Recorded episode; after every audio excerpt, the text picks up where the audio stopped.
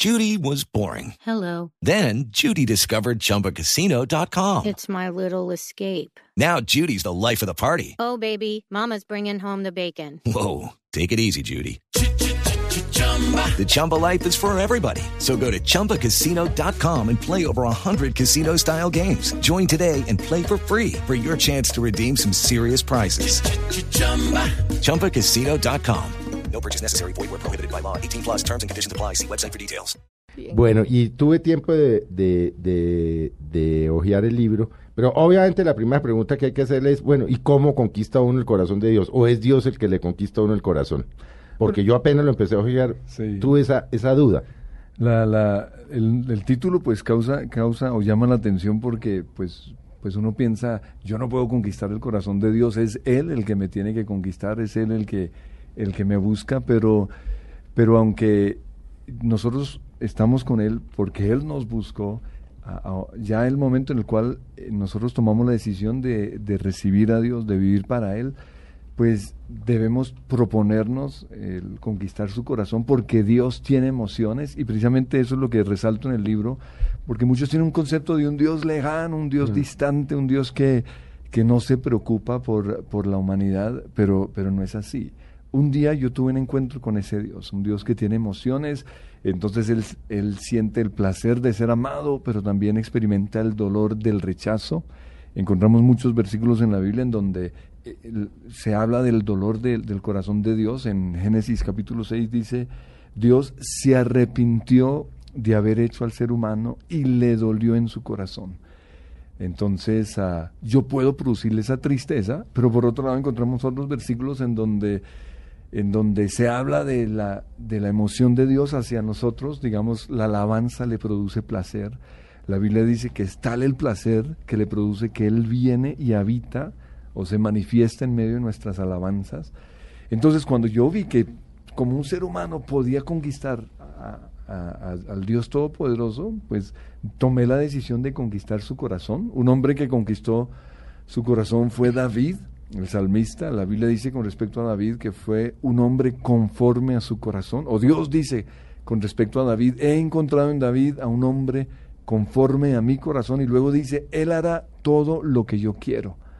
Entonces, yo quiero ser como David, yo quiero estar incluido en, en- el libro de la vida como un hombre que trató de conquistar el corazón de Dios, trató de agradarlo. Otro personaje que conquistó el corazón de Dios es Job. La Biblia dice, el relato de Job ah, dice que en una ocasión se reunieron todos los seres celestiales y Dios le dice al diablo, ¿no has considerado a mi siervo Job que no hay otro como él sobre la tierra? Entonces, que un hombre como Job haya resaltado entre toda la creación me llama la atención y ese es como mi deseo. Ser una persona que resalte, que entre los millones y millones del mundo, a- aunque él sabe todo acerca de todos, pero que, que yo y los que tengan este interés podamos conquistar su corazón. Pero ¿cómo, cómo se manifiesta esa conquista?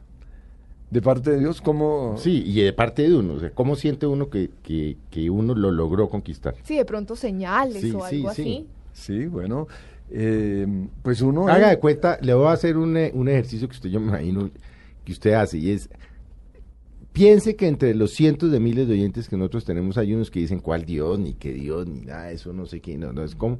Entonces, ¿qué, mensaje les da a uno de decir, hombre, dense la, dense la posibilidad de conquistarlo? ¿Cómo?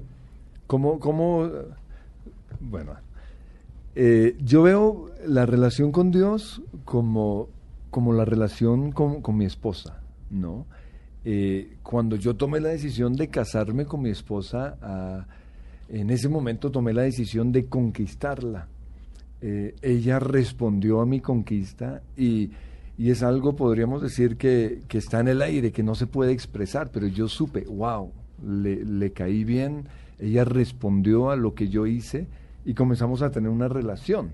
Entonces, eso es la parte emocionante del matrimonio, del noviazgo, el, el- el momento de la conquista, pero luego viene el matrimonio y en el matrimonio uno puede decir, ay, eh, esto está como monótono, lo mismo de antes, pero ahí es donde uno también toma la decisión. Bueno, yo voy a vivir una vida con ella simplemente de, de esposo y esposa o voy a tomar la decisión de conquistar su corazón, aunque no siempre experimente eh, las mariposas que experimenté al comienzo. Entonces, lo mismo es con Dios. Hay momentos en los cuales uno experimenta la presencia de Dios. Hay momentos especiales, pero hay momentos en donde uno simplemente cree, basado en lo que dice la Biblia, que mis acciones, mm, mis palabras, mi adoración conquista el corazón de Dios.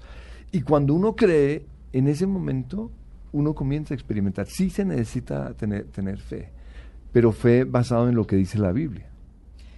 ¿Por qué de pronto los jóvenes o las personas, sí, jóvenes, jóvenes adultos, ya no se interesan tanto por conquistar el corazón de Dios, ya no, ya se nota que no, no hay mucha fe, dicen, no, no, no, eso, la ciencia, también muchas cosas han llegado y de pronto no, no se interesan por ese ser superior, por ese Dios en conquistarlo. ¿Por qué pasa eso? ¿Por qué, por qué de pronto, ah, como dice, como dice el capítulo 4, cuando la presencia de Dios se va, ¿por qué se les va a ellos la presencia de Dios? Bueno, yo diría que mm, todo depende del medio en el cual uno está, porque como yo estoy metido en la iglesia, yo todo lo contrario veo miles y miles de jóvenes apasionados, apasionados por Dios. Entonces la pregunta es, ¿cuál es la diferencia entre estos y los, los otros que no están interesados en Dios? Ahora, quizás como el mundo nos ofrece tanto, eh, creemos y tenemos la expectativa de que de que la realización lo voy a tener con el dinero, con el éxito financiero, el éxito en mi carrera, con el amor. Entonces hay como que muchos otros ídolos que toman el lugar de Dios y ponemos a Dios de últimas. Ah, entonces quizás ese es, ese es uno de los problemas y, y, lo buscan ya cuando se está muriendo. Yo, yo digo, pues ya para qué, porque fuimos creados, la Biblia dice, para el placer de Dios, para su gloria. Entonces, mi vida va a estar realizada solo cuando yo cumplo el propósito con el cual yo fui, yo fui diseñado. Entonces, quizás es, es por eso. Hay demasiadas cosas atractivas en este mundo que han desviado la, a la atención de las personas.